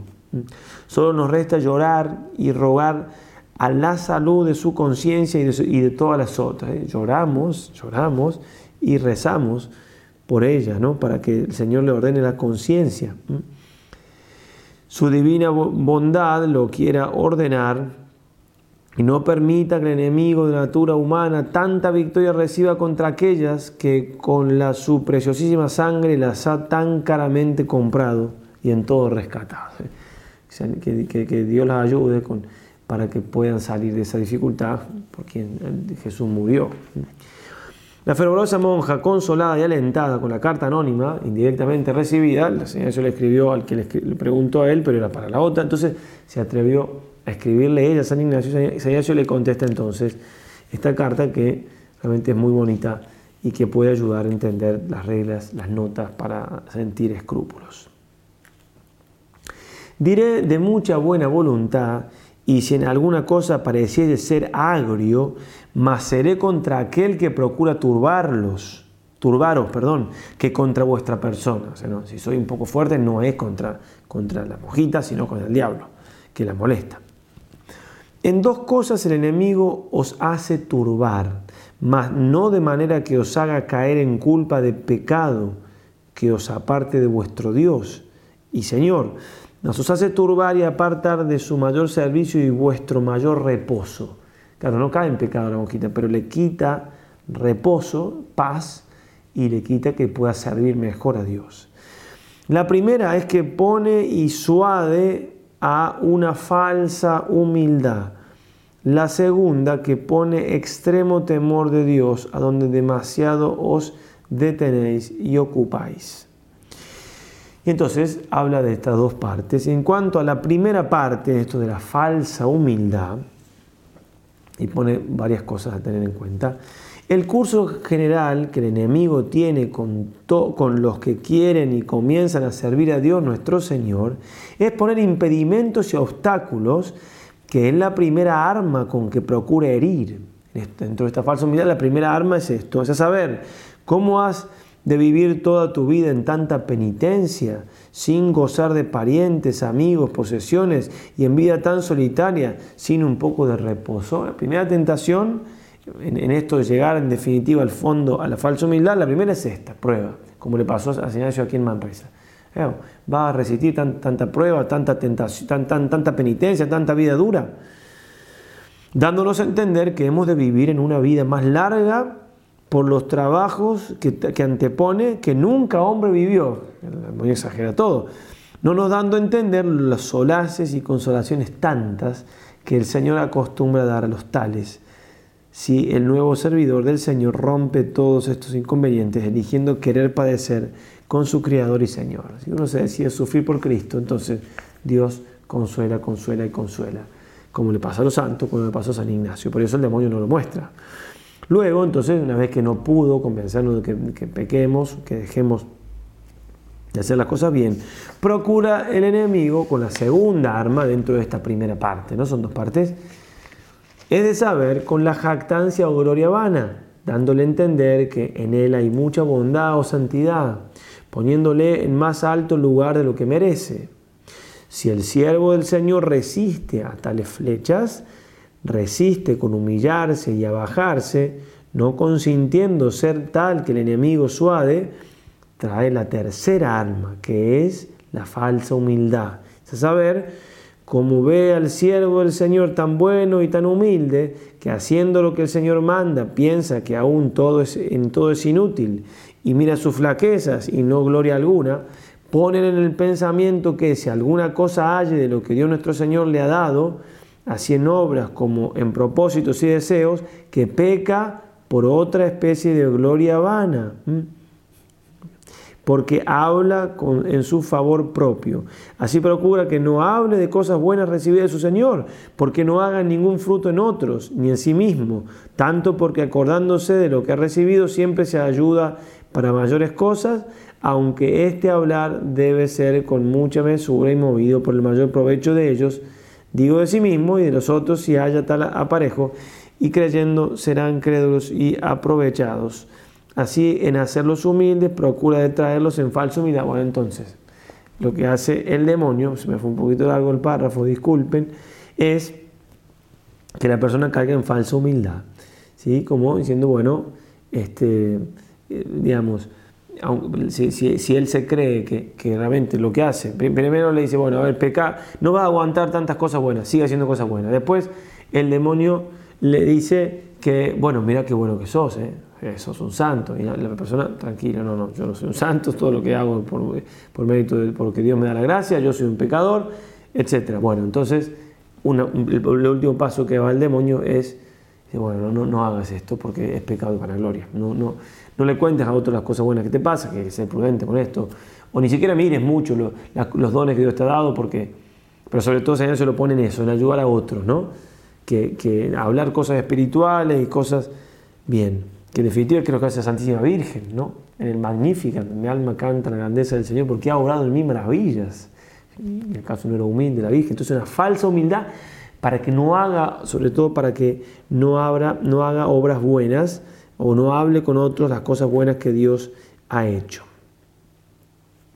Bien, y entonces, porque después que narráis algunas flaquezas y temores que hacen al propósito de decir soy una pobre religiosa, ella ni siquiera se anima a decir que tiene deseo de ser santa, eso le dice después. Se da cuenta que tiene escrúpulos de eso, no le, dice, me parece que yo deseo ser santa, ¿cómo? Y le, dice, para no leer tanto, le dice, bueno, si Dios te da la gracia de desear ser santa, reconoce que eso te la da Dios, pero decís, deseo ser santa. Ni siquiera se animaba, eso es el escrúpulo donde San ve cómo ella tiene esos tipos de escrúpulos, de, esta tercera manera, de decir, bueno, falsa humildad en definitiva. Entonces dice, y así hablando al Señor, el Señor me da crédito, deseo de servirle, dice, perdón, le, alabáis porque su don publicáis. y así quiero ser santa, estás publicando el don que Dios te da. Y en el mismo os gloriáis, y no en vos, pues a vos misma aquella gracia no atribuís. Y miren qué lindo. Así debemos mirar mucho. Si el enemigo nos alza, a bajarnos, contando nuestros pecados y miserias. Si nos abaja y deprime, alzarnos en verdadera fe y esperanza en el Señor y numerando los beneficios recibidos. sea, uy, qué santo soy. No, no, tengo este pecado, esto otro, he hecho esas cosas mal, ta, ta, ta, ta. Uy, soy un desastre, no voy a salir de este pecado nunca, soy la peor porquería, no tengo. No, no, no, no, mira, Dios me te dio esta gracia, te, hizo salir de este pecado. ¿Se entiende? Bueno, excelente, lo que dice como todo. Si se abaja y deprime al en verdadera fe y esperanza en el Señor, enumerando los beneficios recibidos y con cuánto amor y voluntad nos espera para salvar. Y el enemigo no cura si habla verdad o mentira, más solo que nos venza. Eh, no importa nada, nos miente, todo lo único que quiere es vencernos, obviamente. Mirad cómo los mártires puestos delante de los jueces idólatras decían que eran siervos de Cristo, pues vos, puesta delante del enemigo de toda natura humana y por, y por él así tentada, cuando os quiere quitar las fuerzas que el Señor os da y os quiere hacer tan flaca y tan temerosa con insidias y con engaños, no os haréis decir que soy deseosa de servir a Dios nuestro Señor. Antes habéis de decir y confesar sin temor que soy su servidora y que antes moriréis que de su servicio os apartéis. O sea, lo mismo por cualquier tentación, o sea, se me viene una idea, estoy en misa, ¿será que está Cristo presente en la Eucaristía? Señor, si tengo que morir por esa verdad, muero por esa verdad. Punto. Se acabó. No hay diálogo con la tentación y hay una ejaculatoria del Señor y una promesa. ¿Y qué, qué me creo? ¿Un mártir? No, no, yo confío en el Señor, pero así tengo que vencer la tentación. Lo mismo le dice a ella acá. Y otra vez sigue. Si él me, representa justicia, yo luego misericordia. Si él misericordia, yo al contrario digo la justicia. si el, demonio me presenta una cosa, yo voy con la otra. Para... Así es menester que caminemos para que no seamos turbados, que el burlador quede burlado, alegando, no, alegándonos a aquella autoridad de la Sagrada Escritura que dice, guarde, no seas así humilde, que así humillado te, te que caigas en estupidez, ¿sí? te conectas en instulticia. Bien, hay que ser inteligente y burlar al burlador. Entonces, esto le pone la, primera manera que el demonio puede molestar, la primera manera es que pone y suade a falsa humildad y pone las tres maneras, ¿no? Las tres pasos para llegar a falsa humildad. Primero, que, que deja las cosas buenas, no, no las deja. Ah, mira qué santo que soy, no, no santo, ah, entonces no haga nada porque entonces te está, ¿sí? Bien. Viniendo la segunda, como el enemigo ha puesto en nosotros un temor con una sombra de humildad, la cual es falsa y que no hablemos ni aún de cosas buenas, santas y provechosas, trae después otro temor mucho peor. Entonces, una vez que, hizo toda esta primera, esta primera etapa y llegó a convencernos, la segunda que hace es si estamos, el temor es si estamos apartados, segregados y fuera del Señor nuestro. Y esto se sigue en mucha parte de lo pasado, porque así como en el primer temor alcanzó victoria el enemigo, haya felicidad para tentarnos en este otro. Para lo cual, en alguna manera declarar, diré otro discurso que el enemigo tiene. Si haya a una persona que tiene la conciencia ancha, y acá dice lo mismo que en las notas pero qué interesante, ¿no? Lo mismo que, hablábamos antes, la hace más gruesa y si no la hace más fina. Pero una vez que el, enemigo me convence de que no haga cosas buenas porque, o, porque, porque es vanagloria en definitiva, o no hable de cosas de Dios porque me voy a vanagloriar, le dejo, le dejo a él que pueda eh, dar otro pasito más porque me quedo como muy débil. ¿Y el pasito cuál es? El pasito es en definitiva, que yo me crea que estoy separada de Dios, el alma, ¿no? Porque, porque, bueno, cuando uno cae en esos enredos, no es complicado que el demonio pueda dar un paso más. Para más, en alguna manera, declarar el temor cómo se causa, diré, aunque breve, de dos lecciones que el Señor acostumbra dar o permitir. La una la da, la otra la permite. La que da es consolación interior. Y eso un poco son comentarios a regla y saneamiento, pero viene muy bien. Que echa toda turbación, esa es la consolación, y trae a todo amor del Señor, y a quienes ilumina tal consolación, a quienes descubre muchos secretos y más adelante. ¿sí? Algunos una cosa, otros otra. Finalmente, con esta divina consolación, todos los trabajos son placer y todas las fatigas descanso. El que camine con este fervor, calor y consolación interior, no hay tan grande carga que no le parezca ligera, ni penitencia, ni otro trabajo tan grande que no sea muy dulce. Esta nos muestra y abre el camino de lo que debemos seguir y huir de lo contrario. Esta no está siempre en nosotros, más camina siempre sus tiempos ciertos según la ordenación. Entonces, nosotros no podemos decir, ah, quiero estar contentado, quiero estar consolado. No. Y, sigue, y todo esto para nuestro provecho, pues quedando sin esta tal consolación, luego viene la otra lección, también de nos lecciones con la desolación, ¿sí? Es a saber, nuestro antiguo enemigo, poniéndonos todos inconvenientes posibles por desviarnos de lo comenzado, tanto nos veja y todo contra la primera lección, donde hubo consolación, el demonio va a poner desolación. Y también me decía San Ignacio, donde más fuimos desolados, más vamos a ser consolados. ¿eh? Muy interesante poniéndonos muchas veces tristeza sin saber nosotros por qué estamos tristes, ni podemos orar con alguna devoción, contemplar ni aún hablar, ni oír de cosas de Dios, nuestro Señor, con sabor o gusto interior alguno.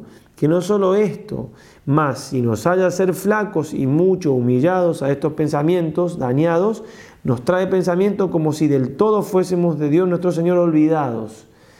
Y venimos en parecer que en todo estamos apartados del Señor nuestro y cuanto hemos hecho y cuanto queríamos hacer, que ninguna cosa vale, así procura traernos en desconfianza de todo, y así veremos que se causa nuestro que se causa nuestro tanto temor y flaqueza mirando en aquel tiempo demasiadamente nuestras miserias y humillándonos tanto a sus falaces pensamientos. Por donde menester mirar quién combate, si es consolación, bajarnos y humillarnos y pensar que luego viene la la prueba de la tentación. Si viene la tentación, oscuridad, tristeza, ir contra ella sin tomar resabio alguno y esperar con paciencia la consolación del Señor, la cual secará todas turbaciones, tinieblas de fuera. Hermoso realmente para aprovechar mucho estas cosas y ir aplicándolas y estudiándonos, e ir estudiándolo. Al burlador para poder burlar nosotros a él. Vamos ahora con otra carta dudo que alguien resista esta charla de una sola vez, pero bueno, no, importa, acá la tienen, si es que alguien está por acá. Bien, la carta es al padre Valentín Marín de San Ignacio de Roma el 24 de junio. Este sacerdote estaba en, Sicilia ayudando con, mucho esfuerzo, con mucha, con mucha dedicación, pero con escrúpulos. El superior escribía, no entiendo cómo tantas y tan preclaras dotes queden oscurecidas por sus escrúpulos que continuamente atormentan su conciencia. San Ignacio hizo un par de gestiones para ayudarlo y finalmente le escribe directamente una carta. Y le dice, por letras del, del maestro Jerónimo y también del padre Leuterio, ha sido avisado nuestro padre de lo que sirve Dios nuestro Señor en ese pueblo del ministerio de los nuestros. Y no dudamos se servirán más si los escrúpulos superfinos, ayudados de falta de humilde resignación de vuestra reverencia, no lo hubiese impedido. Acá dice avisado NP, NP es nuestro padre, porque le escribió Polanco, Polanco era el secretario San Ignacio, pero San Ignacio, todas las cartas que escribía Polanco, el secretario, eh, eran eran de él, o sea, él las hacía propia, él se las dictaba, ¿no? en fin, todas epistolarios de las 7.000 cartas que escribió San Ignacio, siendo prepósito general, son atribuidas a él con todas las de la ley, estudiadas científicamente que son. Entonces, a lo mejor dice eso, o a lo mejor hay una, es el NP, una cosa que yo no conozco y se ponía así, hablando de sí mismo.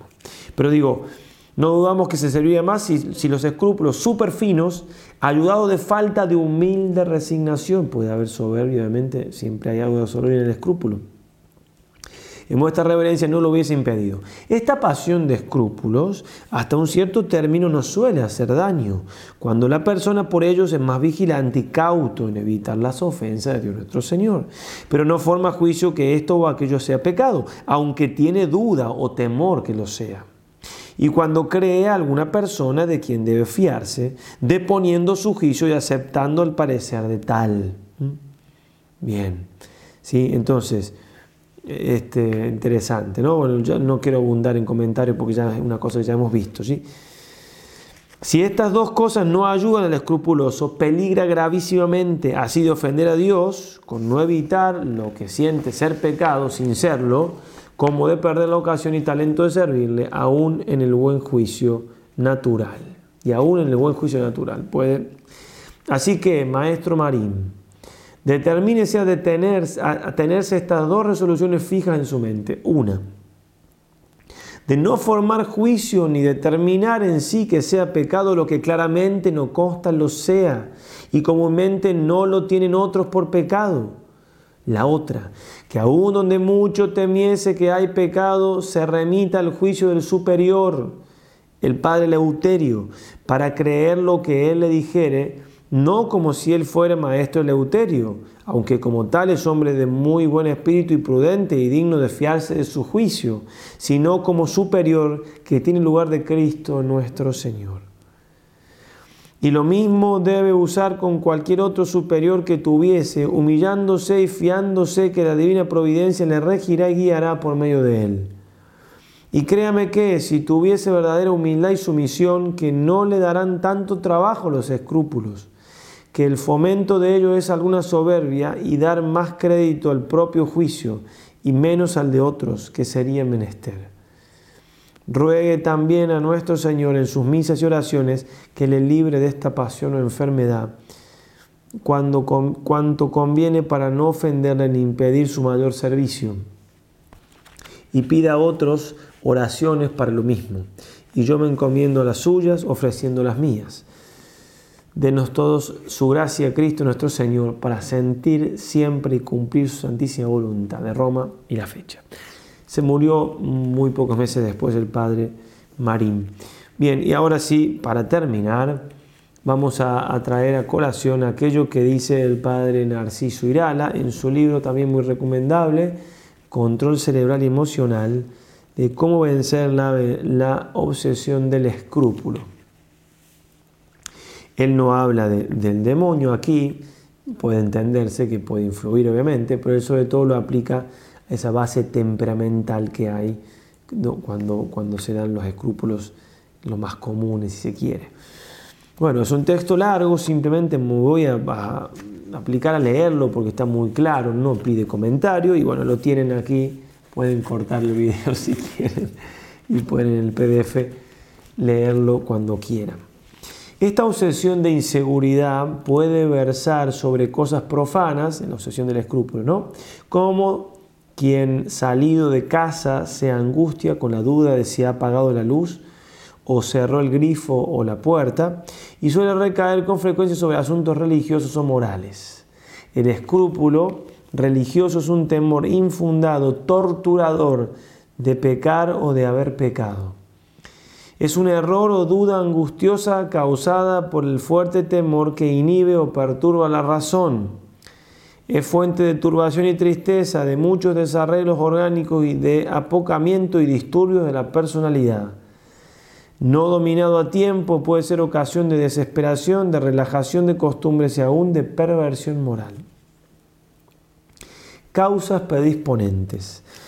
Las que indicábamos arriba para la impresionabilidad o emotividad exagerada en la otra parte del libro, ¿verdad? Como debilidad orgánica y desgaste cerebral, temperamento negativo, sedimento de inseguridad por vivencias de temor no contrarrestadas, imaginación descontrolada y exagerada, educación excesivamente rigurosa, trato con escrupulosos, ansia excesiva certeza, miedo a la responsabilidad.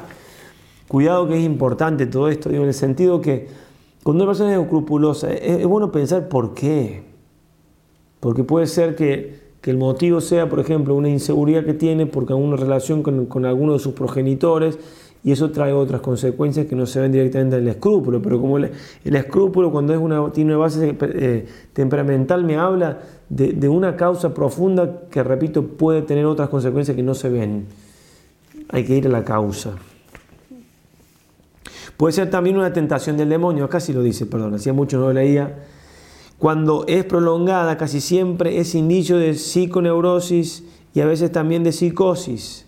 Dicho de otro modo, el escrúpulo es uno de tantos síntomas de estas enfermedades psíquicas y no un indicio de mala vida sobrenatural. Causa verdadera. El pensamiento que produce el escrúpulo es este. Peligro eterno si no salgo de esta duda o sin obro con ella. Este pensamiento se lo impone el escrupuloso, no la realidad del peligro, se lo impone el, mismo, ya que no hay nada que temer, como lo dice su director, ni la razón que está inhibida por el temor, sino la imaginación, o sea, no se lo dice ni su director, ni la razón que se va a condenar, ni nada, el pecado, sino la imaginación avivada por la tendencia a temer y por la imperiosa necesidad de descubrir y tapar resquicios por donde pueda entrar lo que teme. La razón, en cambio, le dice por su director que lo que tiene es enfermedad psíquica y no moral. Así pues, para curarse tendrá que despreciar prácticamente, en la práctica, ese pensamiento, no pretendiendo razonarlo ni examinarlo en detalle, ya que todo síntoma se agudiza por el pensamiento temeroso de él. Sencillamente hay que cerrar toda discusión, mejor todavía, no querer salir de una duda impuesta por la enfermedad y no por la razón. Y aceptando humildemente esta limitación, compensarla con mayor confianza en la misericordia divina. Acto subjetivamente heroico. Remedios. Primero, ante todo asegurarse de que es realmente escrúpulo y no mera ignorancia o una prueba pasajera de Dios este juicio lo dará el director y no el enfermo. Segundo, entonces acepte lo que está científicamente probado, es decir, que se trata de una enfermedad psíquica y no moral. Para convencerse, lea los síntomas que aparecen en la triple esquema del capítulo tanto, encontrará que tiene, bien, más de uno. Recuerde también lo que decíamos de, los grados del temor, que cuando es grande y ninguno mayor que el causado por la idea del peligro eterno, no solo inhibe y perturba los músculos, sino también la mente y los sentimientos. La emoción de temor de tal manera perturba al escrupuloso que le hace ver peligro donde no hay o ver pecado grave donde solo hubo imperfección o falta leve. Esta perturbación emocional o hipersensibilidad de la conciencia tiene sus raíces. A. En hechos de la vida pasada, sobre todo de la infancia, como jueguitos sexuales que al valorarlos con la conciencia actual nos parecen monstruosos y nos producen angustia. B. En lecturas, conversaciones, acontecimientos terroríficos que nos aumentaron la inclinación a temer. C. En el mismo escrúpulo o estados prolongados de inseguridad o terror que han impregnado la, la personalidad dejando en el inconsciente esa tendencia excesiva a descubrir peligros y evitarlos cuanto antes. Así predispuesto, al parecer, aquel pensamiento, movimiento o aquella acción intranquilizadora en la conciencia, el inconsciente se alarma, quiere tapar ese resquicio de inseguridad y aparece la angustia en la conciencia. Tercero, según esto, hay que situar la lucha en su terreno propio. No pretenda destruir a ese enemigo psíquico y natural con solo remedios espirituales o sobrenaturales, como la absolución ¿Qué diríamos del que se acerca a un sacerdote repitiendo despavorido, Padre, sálveme, déme la absolución, que tengo dolor de muelas? La respuesta sería, vaya al dentista, pero deje de tener temer condenación por eso. Lo mismo hay que decir del escrupuloso, no dé alcance de eternidad a lo que solo es perturbación emocional. Recordemos que la confesión frecuente sí puede ayudar al escrupuloso, porque tiene una gracia propia el sacramento, lo que decíamos en la práctica de confesión frecuente, que si, todo va bien va a estar aquí de paso, por si encontraron este video en otro lugar de YouTube. Bueno, entonces, si el escrupuloso se confiesa bien, obedeciendo a su director espiritual, sí le ayuda para el escrúpulo. Ahora, si se confiesa escrupulosamente, no le ayuda, claro. Cuatro, Reconozca pues que la emoción de tal manera le perturba el juicio que le hace ver lo que no hay. No es frecuente cuando de noche se habla de apariciones o fantasmas que personas miedosas los vean y sientan. No se les olvida en el examen a algunos tímidos lo que sabían muy bien y no aciertan a discurrir cuando los domina el temor. ¿Qué pensar del ciego guiado por, por su lazarillo, que de repente se detuviera aterrado diciendo, no, no puedo dar este paso porque estoy viendo un abismo? Ciego y viendo. Lo mismo le pasa al escrupuloso cuando ve pecado y sacrilegio y tiembla al ir a comulgar a pesar del dictamen de su confesor. Exijámosle que lo haga, pero en vez de perder el tiempo en examinarse de nuevo y ponderar el sacrilegio que cree ver, que se esfuerce en repetir actos de amor y confianza, tal fe y obediencia que desprecia su propio juicio por el de Dios, es heroica y cada acto de amor le da o aumenta la gracia. Al que tiene un reloj, quinto, al que tiene un reloj o termómetro que no marca bien, todos le aconsejan que no se rija por ellos, sino por lo que digan los que lo tienen normales.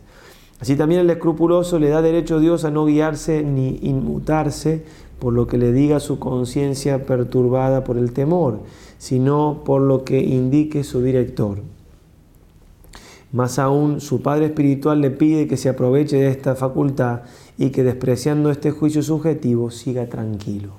Sexto, cuando el escrúpulo versa sobre la vida pasada, aún a pesar de confesiones generales serias, cuando cree que olvidó, no confesó bien o no le entendieron, recuerde que por la solución indirecta ya quedaron borrados todos los pecados el día en que hizo una confesión con buena voluntad la obligación de declarar en la siguiente confesión los pecados olvidados, los mortales, ¿no? Es solo para los ciertamente graves o ciertamente mortales, ciertamente cometidos, ciertamente no acusados, y aún esta obligación cesa para el escrupuloso. Séptimo, muchos confunden confesión perfecta y confesión buena. La perfecta solo la podría hacer Dios, que conoce la responsabilidad de cada uno. La buena todos la podemos hacer, pues solo nos exige buena voluntad y muchos escrupulosos difícilmente podrán hacer otra cosa con su mente inhibida y perturbada por la emoción. Sepan pues que en esa confesión se perdonaron por la absolución directa los pecados acusados y por la indirecta los olvidados o los acusados con buena voluntad, aunque no con perfección. En lugar de angustiarse sobre si dijeron todo y bien, aviven la fe de que Jesucristo les lava con su sangre divina, que viene la misericordia infinita perdonando, borrando y olvidando sus culpas, como en forma humana y limitada nos lo representó por el Padre del Hijo pródigo.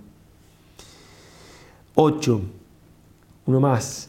Hay dos medios para recobrar la gracia perdida, la confesión y el acto de amor a Dios o de perfecta contrición, que supone después que uno se va a confesar. Por otra parte, la confesión y su integridad no obligan con grave inconveniente, como dice la moral. Ahora bien, para esos escrupulosos, con ese nerviosismo y confusión de ideas en el examen y en la confesión, llegan estas a ser un tormento y exigir la integridad en la acusación sería para ellos un grave daño psíquico. Luego podrán, de acuerdo con su confesor, contentarse con una declaración general o simplemente arrepintiéndose y reconociéndose pecadores, pedir la absolución o, más sencillo aún, asegurarse de estar en gracia por el acto de amor a Dios. Noveno, aquellos cuya obsesión y duda versa sobre actos internos como pensamientos, deseos, intenciones, sentimientos, dolor, propósito, habría que prohibirles no solo el acusarse, sino también el examinarse de ellos. Pues si para todos es difícil discernir nuestra responsabilidad en tales actos, para el escrupuloso esto es imposible. Consuélense con la responsabilidad en tales actos, perdón, consuélense con la realidad de que los llamados pecados de pensamiento no son sino actos deliberados de la voluntad, que escoge, por ejemplo, el placer prohibido y para conseguirlo quiere esos, que esos pensamientos, quiere esos pensamientos, perdón, y se relame en ellos como quien chupa un caramelo. Décimo. Como el escrupuloso apenas vive el presente, ni se, cuenta, ni se da cuenta exacta de los colores que ve o los sonidos que oye, sino que está siempre enredado en sus pensamientos subjetivos, procure aumentar la vida consciente con sensaciones voluntarias captando sobre todo los colores, viviendo el presente o realizando el haz lo que haces de un capítulo anterior. 11. Reduque la concentración acostumbrándose a pensar en una sola cosa. El escrupuloso no sabe detenerse de su obsesión cuando estudia, conversa, trabaja, etc. Décimo segundo, fortifique sobre todo la voluntad por las decisiones repetidas y asumiendo responsabilidades lo que está en él casi extinguido. Por eso no debe el director tomar siempre sobre sí la responsabilidad, de la, decisión, sino que debe hacer que poco a poco la tome el enfermo mismo. En Medellín, Colombia, después de una conferencia, dice el padre Irala, me vino a ver una señora que hacía 17 años sufría de persistentes escrúpulos que le robaban la paz y la alegría. No podía comulgar si no precedía inmediatamente la confesión. Aún así lo hacía temblando.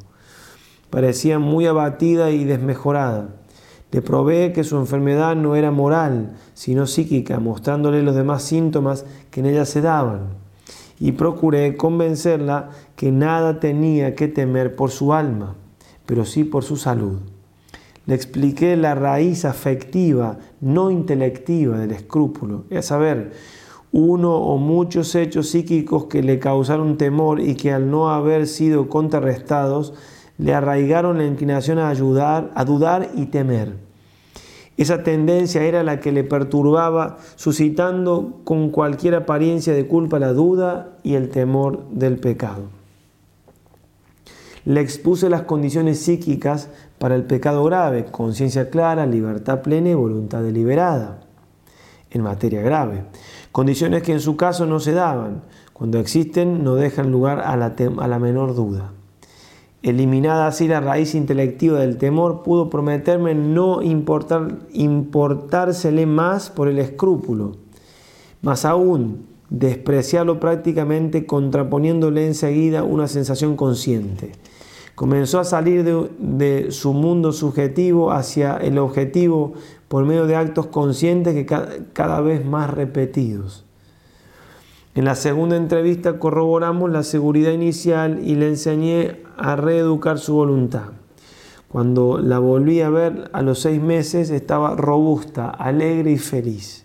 Los escrúpulos solo volvieron en una crisis psíquica ocasionada por la muerte de su padre, pero en poco tiempo los dominó por sí sola.